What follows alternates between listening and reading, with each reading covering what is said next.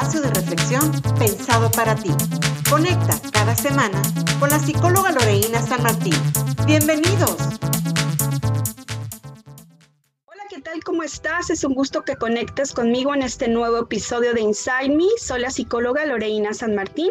Quiero darte la más cordial bienvenida Recuerda que cada semana encontrarás un tema diferente y sobre todo con un enfoque reflexivo de aprendizaje, concientización. Mi interés es que cada contenido te sea verdaderamente útil, por ello este espacio está pensado para ti que me escuchas. Es un gusto que des y me acompañes. Hoy tenemos un invitado especial que nos va a platicar acerca de la iatrogenia. Me voy a permitir presentarlo. Él es el psicólogo Alfredo Mario Mejía Ramírez, secretario general del Colegio de Psicólogos de Baja California, que nos acompaña el día de hoy. Él es licenciado en psicología por la UABC, maestro en administración con énfasis en mercadotecnia, doctor en, en estudios del desarrollo global por la Facultad de Economía, autor y colaborador de artículos de investigación, ponencias y carteles sobre marketing digital, administración trabajo no convencional y organizaciones virtuales.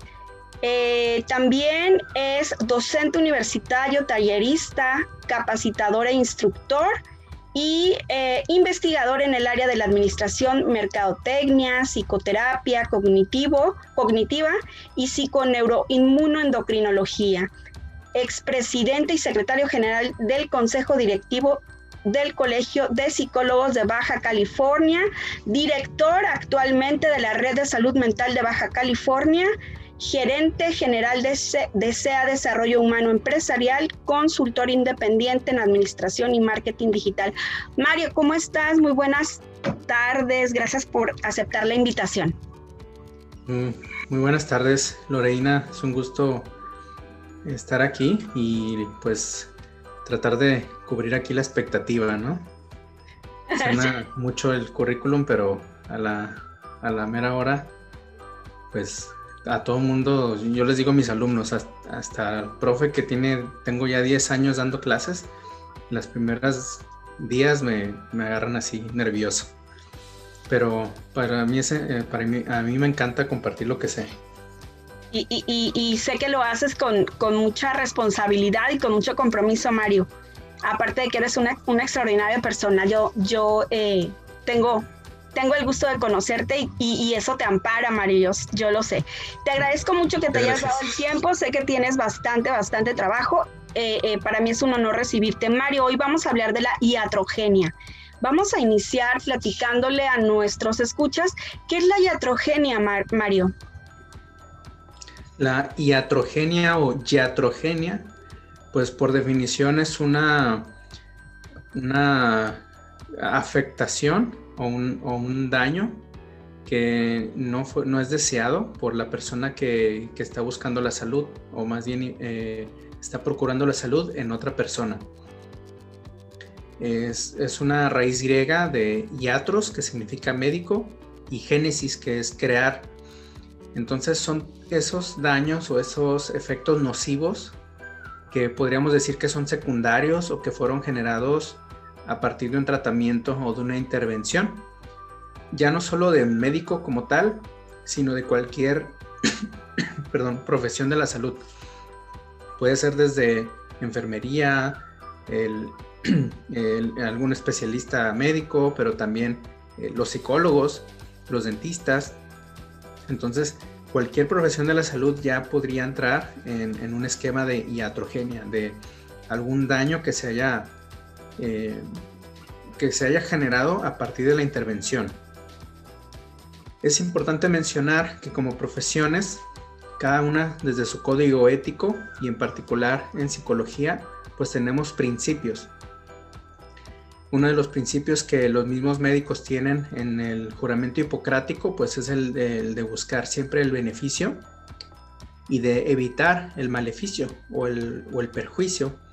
Y eh, tanto la APA en Estados Unidos como eh, la Sociedad Mexicana de Psicología en México y la FENAPSIME, la Federación Nacional de Colegios, Sociedades y Asociaciones de Psicólogos de México, pues pregonan en sus principios y en su código ético estas mismas dos vertientes. promover el bien y evitar el mal.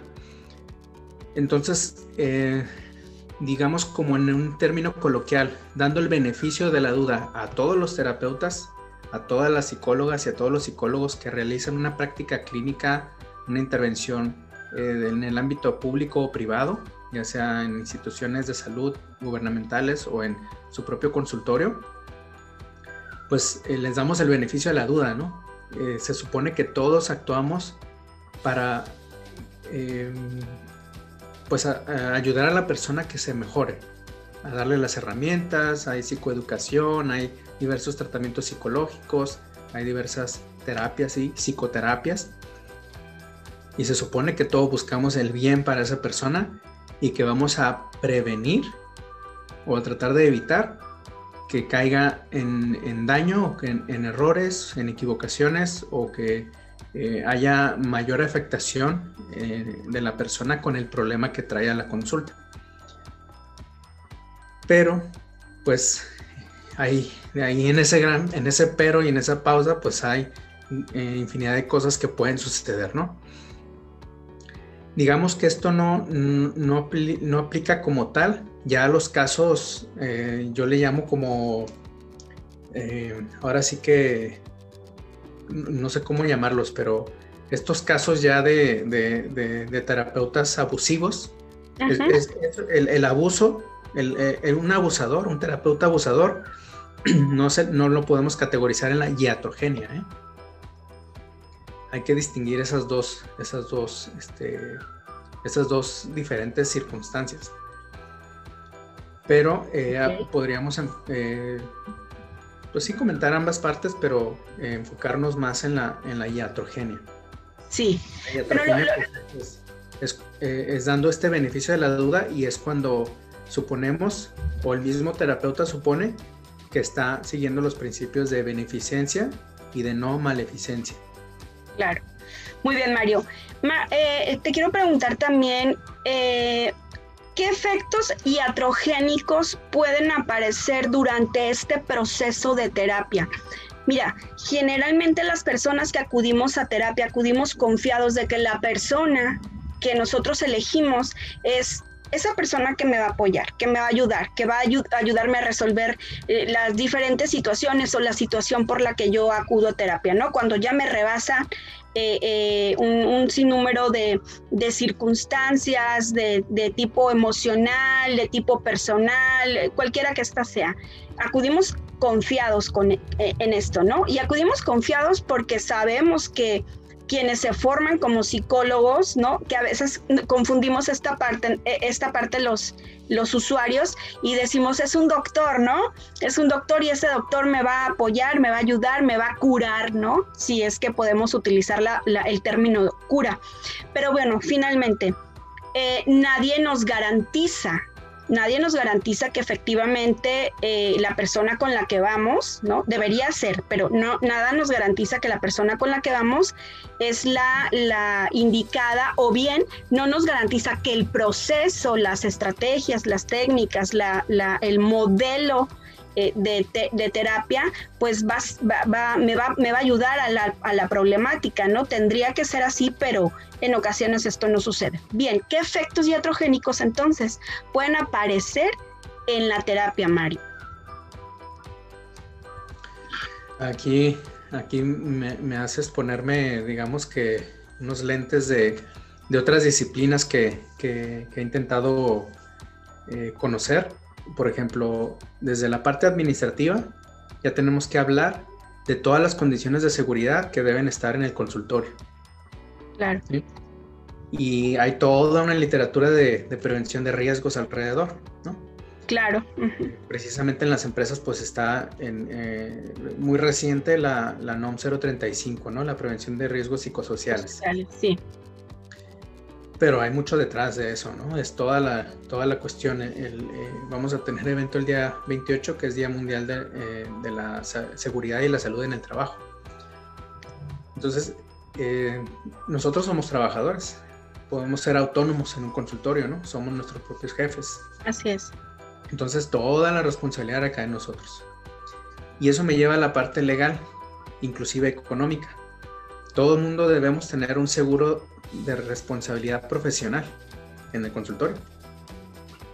Porque si hay algún daño precisamente por X cosa a la persona, por nuestro actuar eh, profesional, deberíamos poder cubrir, en este caso, si hay una demanda, si hay una denuncia, si hay lo que sea, con eso, con una aseguranza en ese, en ese, en ese rubro, en esa, eso es un tipo de seguro especial, ¿no? Para los profesionistas. Y curiosamente, si uno como psicólogo va a las aseguranzas, pues nos van a poner en la misma, en la misma prima, en el mismo producto que los médicos o que los dentistas. Nada más aumenta o disminuye el riesgo por las intervenciones que se realizan. Obviamente una cirugía pues tendrá sus eh, diversos riesgos, pero pues eh, la labor de, nosotros eh, básicamente pues desde lo intangible y desde lo que es el, que se ha hablado de la cura a través del habla, pues es diferente el riesgo, pero sigue habiendo riesgo. Entonces va la parte legal. Luego en lo legal eh, tenemos que, cubrir pues eh, desde la profesión, título, cédula, registro estatal profesional, una serie de cuestiones. Y eh, lo, que se publicó ya hace unas, unas cuantas décadas, un par de décadas según recuerdo, acerca de la tendencia que, que habría en la legislación para regular las psicoterapias pues la tendencia o la, el autor, en ese caso que, habla de ello, pues refiere que deberíamos buscar la protección de los usuarios y la rendición de cuentas profesionales.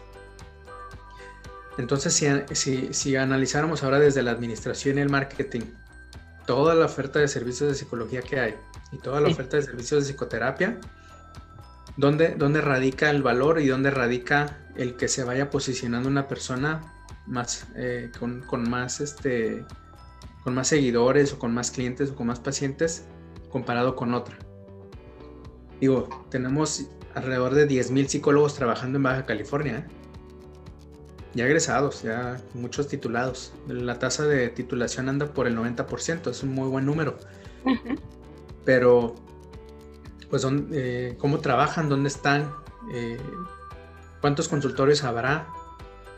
Si uno busca así en las páginas, ¿no? De, directorios, hay muchísimos terapeutas y ahora hay un boom de, las plataformas que te ofrecen la, atención psicológica o psicoterapéutica en línea a través de una base de, terapeutas de diferentes partes del país.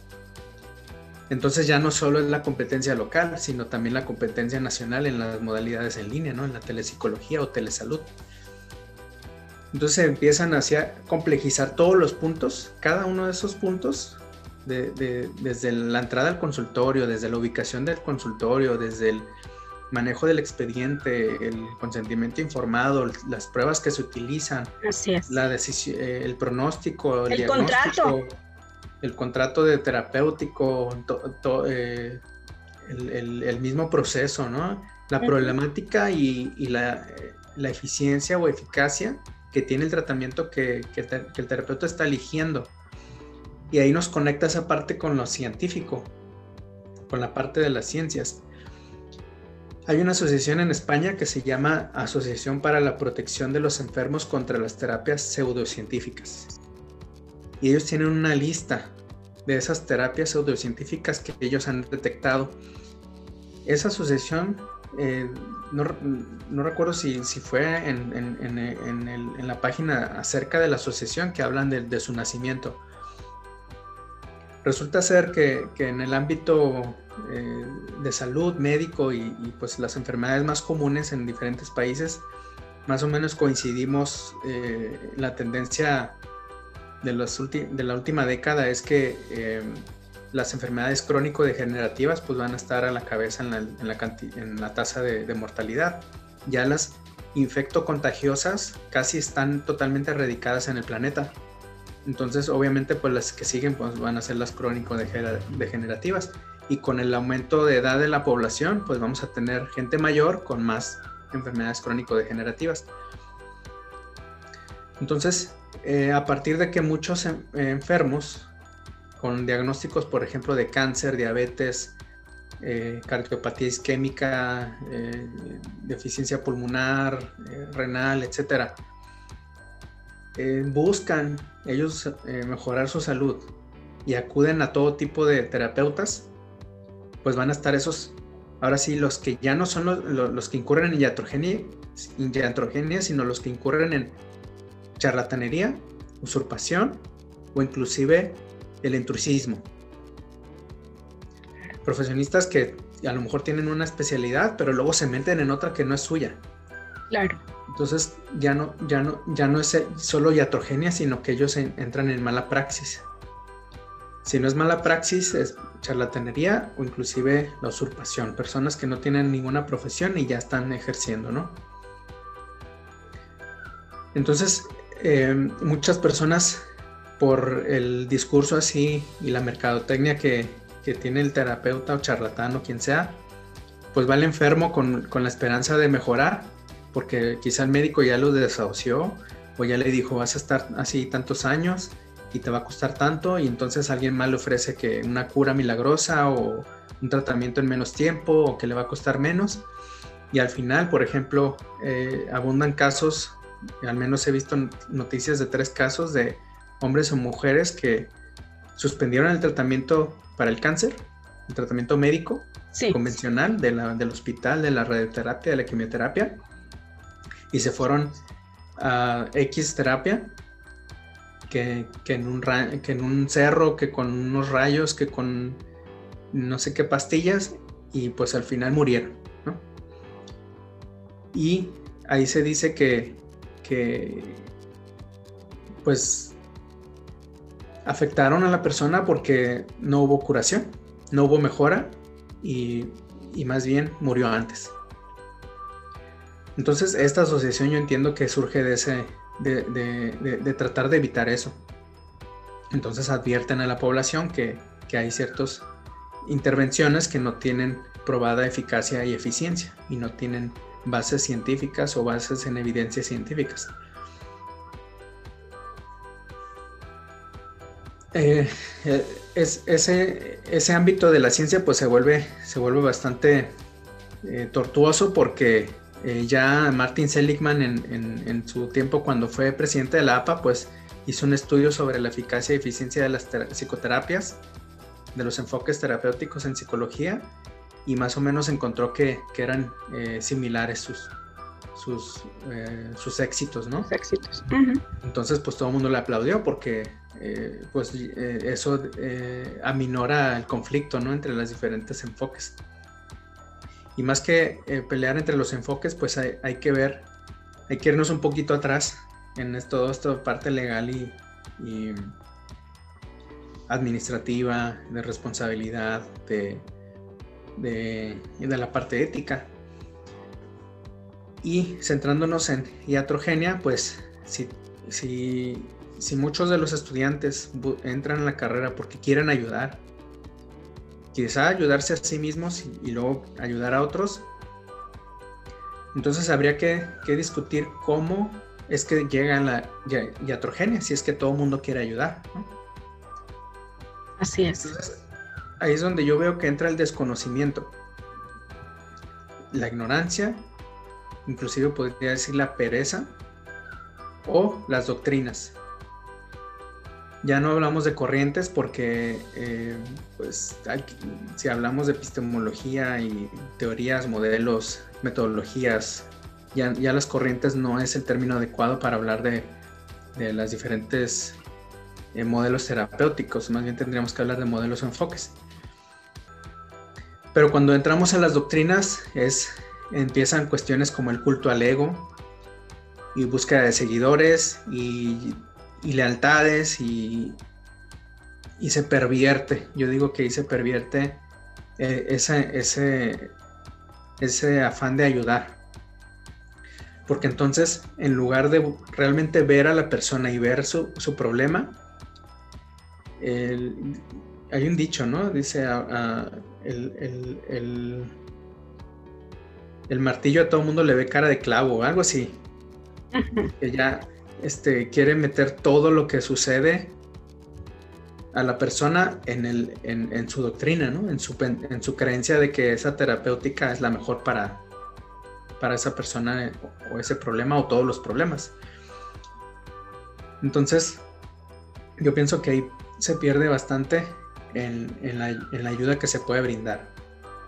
Precisamente en la red de salud mental, pues hemos visto cómo personas de diferentes enfoques, de diferentes especialidades, diferentes inclusive contextos, podemos trabajar en un modelo que esté ahora sí que hecho a la medida para las circunstancias que se están requiriendo, ¿no? Y eso es difícil de encontrar. Claro. Y, que converjan, ¿no? Y que estén de acuerdo que, que, un, modelo, dependiendo del enfoque eh, eh, con el que te hayas formado, pueda, pueda, lo, pueda ayudar a la, a, la, a la, comunidad, ¿no? A las personas, que, eso es lo valioso. Exactamente. Eso es lo valioso. Muy interesante lo que nos acabas de decir. Y mira, Mario, esto me lleva a hacerte la siguiente pregunta. ¿La iatrogenia la provoca el psicólogo, la persona? Si nos vamos al, al, proceso, es decir, una persona que va a terapia, en, está curioso cómo en, en marketing hay una tendencia ahora a a explorar la cuestión de las experiencias. Ya no solo es un producto que tú palpas y hueles y tocas este, o saboreas, sino que ya una experiencia es desde el momento, por decir, que la persona sale de su casa y va al consultorio. Entonces, em, digamos que de la casa al consultorio no es, y ocurriera algo, el estrés o un choque, lo que sea, no es, no es responsabilidad del terapeuta. Va a ser parte de la experiencia de la persona. A lo mejor si, si es en un horario de mucho tráfico, pues le, vas, le, va, le va a hacer una experiencia desagradable en ese punto. Pero desde que la persona ya entra al consultorio, ahora sí que es responsabilidad del terapeuta.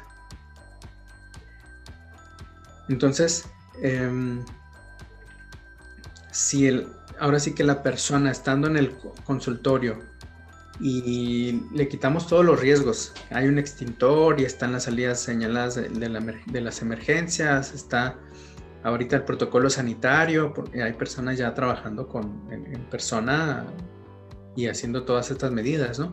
Digamos que quitando todos esos riesgos que son parte de las instalaciones, Ahora sí, lo que dice, hace el terapeuta, las indicaciones, recomendaciones, el feedback o la tarea, eh, las pruebas que utiliza o la información que guarda y cómo la guarda, ahora sí podría haber ahí iatrogenia.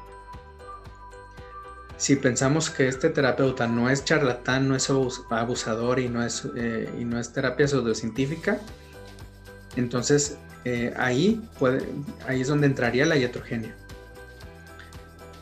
Si aplicó una prueba no actualizada, si eh, ese día estaba cansado y, no interpretó bien el resultado. Y todos digamos que por, descuidos podrían entrar en iatrogenia. Pero también podríamos ubicar en la iatrogenia el malestar que la persona va a sentir porque le estamos confrontando. O porque una tarea pues le cuesta mucho trabajo. O porque la tarea le pone en problemas con su familia. O con su pareja. Entonces eso diríamos que es iatrogenia y, y podemos graduar la iatrogenia, ¿no? De menos a mucho. Sí. Diríamos que si no entró la persona en ese, en ese daño intencional, abusivo o por negligencia, eh, es donde entraría la, la iatrogenia.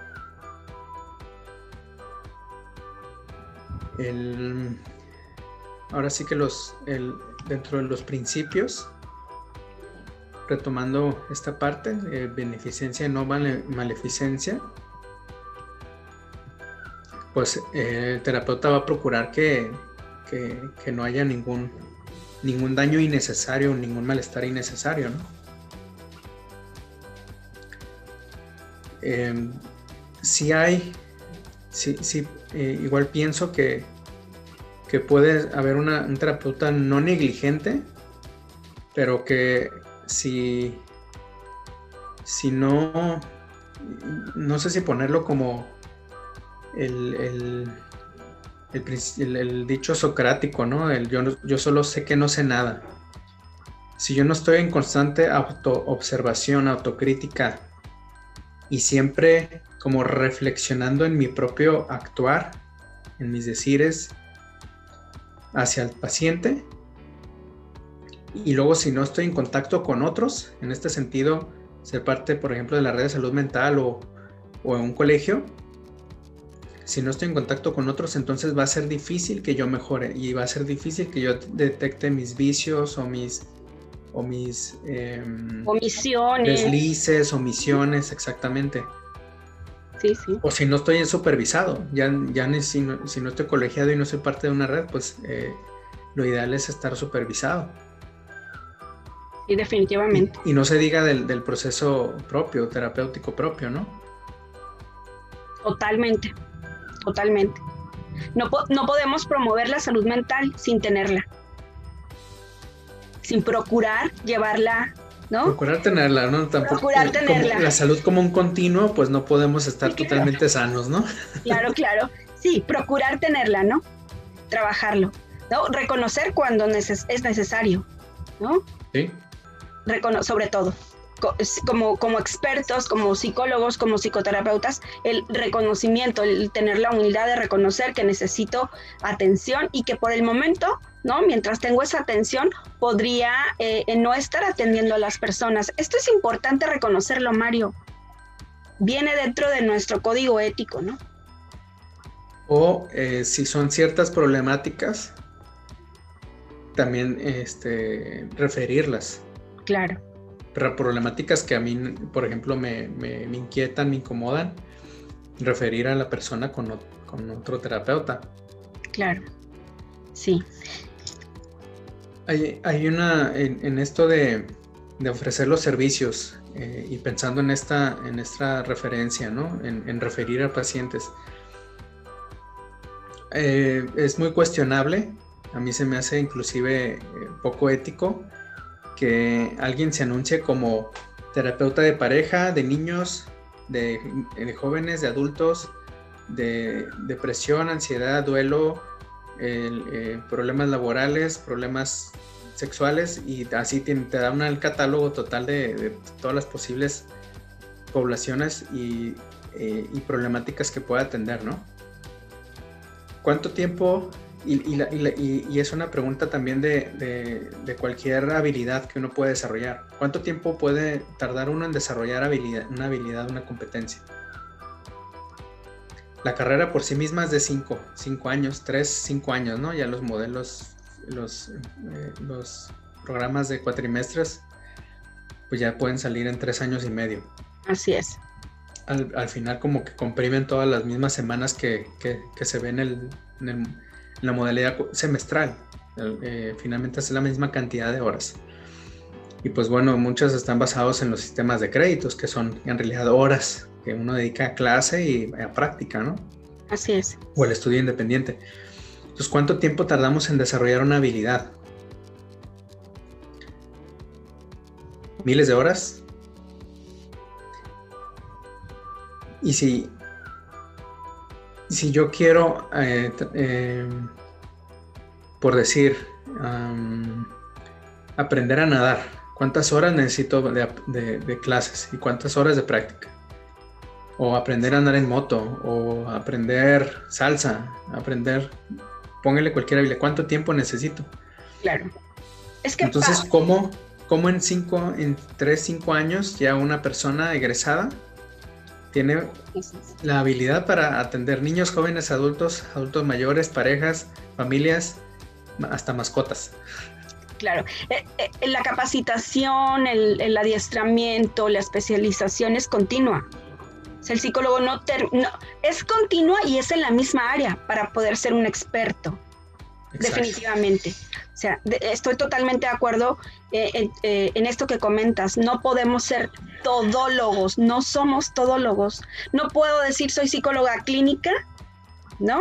Mientras estoy dando psicoterapia de pareja o, ¿no? Porque tengo que ser eh, experta en terapia sistémica, ¿no? Y todos, todo, todo, estos, estos aspectos que, te llevan a la especialización. Psicólogo clínica que va a ser que va a evaluar, que va a, trabajar desde la psicopatología, en fin, ¿no? Que va a ser psicopatóloga, patóloga, perdón, y que de ahí pues tiene que especializarse única y exclusivamente en esta área, ¿no? O aquellos que son, eh, Mario, eh, en algún momento escuchaba esta parte de eh, ser un psicólogo ecléctico. ¿No? De todo. Ahí, por ejemplo, vuelvo a, vuelvo a poner el punto del tiempo. tendría, tendría uno que pasar, digamos, otros cinco años entrenándose en un enfoque o un modelo particular, luego otros cinco en otro y luego otros cinco en otro. O sea, después de 15 años, ahora sí ya te creo que te, que te puedas llamar ecléctico, porque ya conoces tres modelos a profundidad y ya los puedes integrar. Pero el, el, el, que sea, el que lo usen como moda, pues ya es eh, confunde, ¿no? Hay la discusión entre la especialización y la generalización o la generalidad, ¿no? Así es. Sí, todos debemos eh, tener un buen nivel de, ser generales, pero la intervención, ahí hay que aclarar, la intervención será a nivel de asesoría y orientación o de promoción y prevención, pero no de terapias para todo. Así es. ni de una misma terapia para todos los problemas. Así es sí hay que, eh, sí diría que hay que imbuir en todo la intervención, pues la, el humanismo.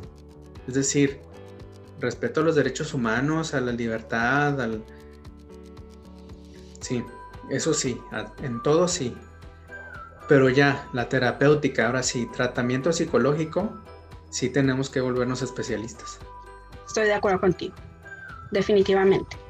Mario, ¿cómo podemos diferenciar de la mala praxis de un psicólogo, de un perdón, de un psicoterapeuta y los efectos, si le podemos llamar nocivos, del propio proceso? ¿Cómo hacemos esta diferencia? ¿Cómo las, los usuarios, las personas que acuden con un psicoterapeuta pueden identificar una mala práctica? ¿Es identificable acaso?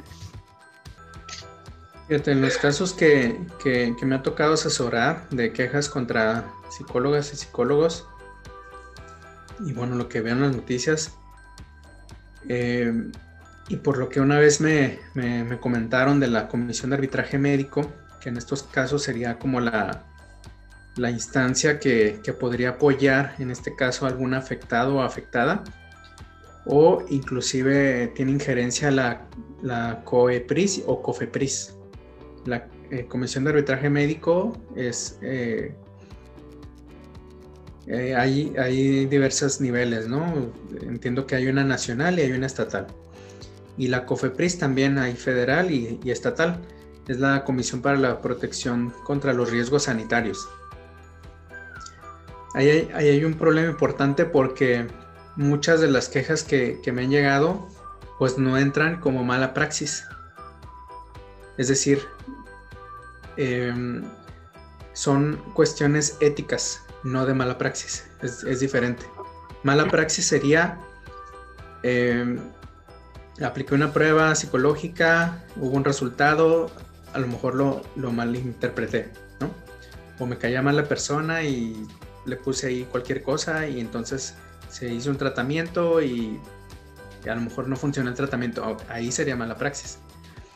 Pero cuando me llega una queja que, me dicen, oye, el terapeuta de pareja, pues atendió primero a la pareja, la pareja terminó y luego el terapeuta atendió a la, mujer y en terapia individual y luego el terapeuta se hizo pareja de la, de la paciente.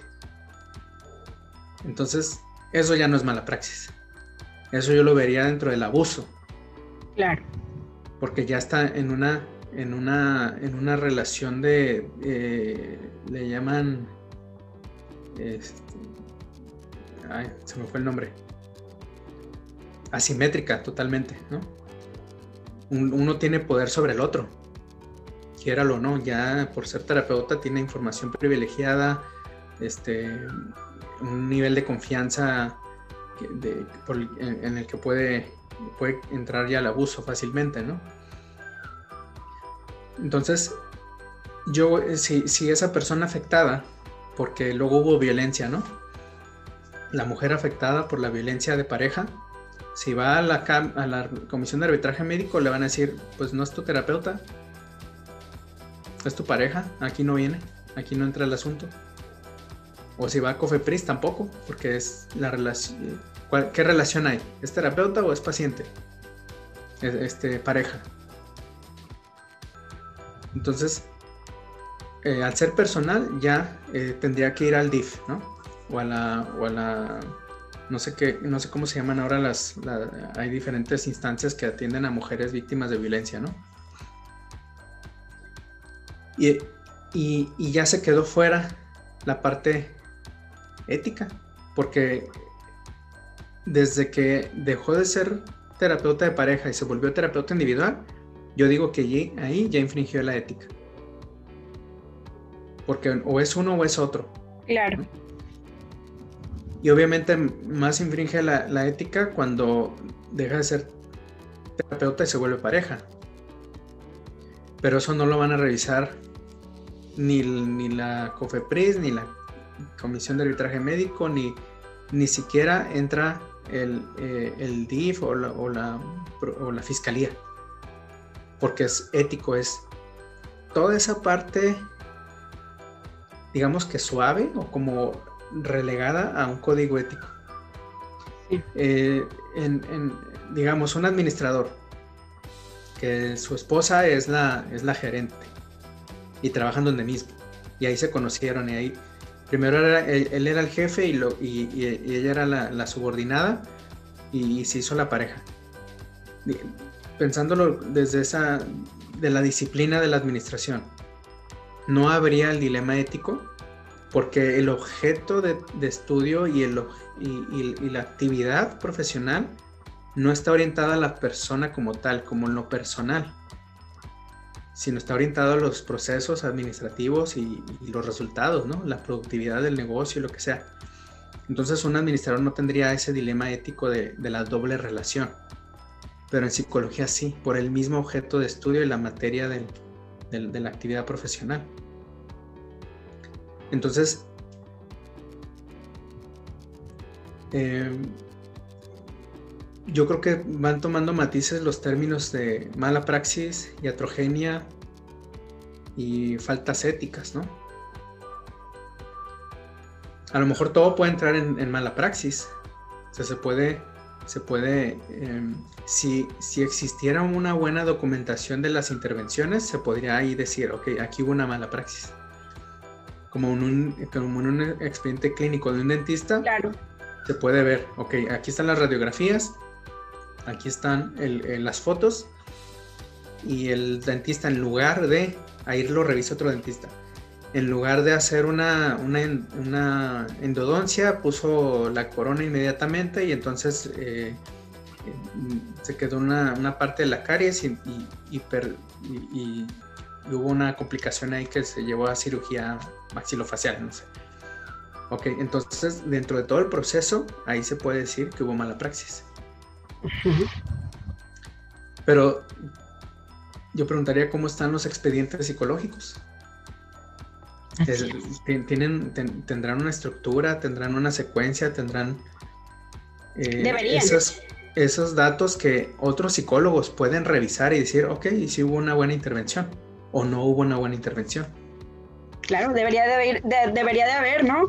Como te, como te lo enseñan cuando te formas como psicólogo, ¿no? Armar un expediente eh, clínico, ¿no? Historia clínica, ficha de identificación, notas de evolución, evaluaciones si es que esto lo requiere, ¿no? Las notas de evolución te van dando esa esta pauta que dices, Mario, porque ahí tienes que explicar qué estás revisando qué vas a revisar en la siguiente sesión y de ahí vas a partir. O sea, son muy importantes entre todos los puntos, ¿no? Lo malo es que cambias de profesor y ya es diferente el expediente. Sí. No hay una, eh, no hay una unificación, no hay una integración de todos los, de, los criterios. De acuerdo contigo. No sé, no sé si hasta decir que hay una iatrogenia colectiva. ¿eh? Así es. Sí, pudiera, pudiéramos pensarlo. Porque, cada quien enseña diferente a eh, el, llevar un caso. Y digo, está bien que hace poco reflexionaba sobre la, la, expresión esta de que la psicoterapia es un arte y una ciencia, ¿no?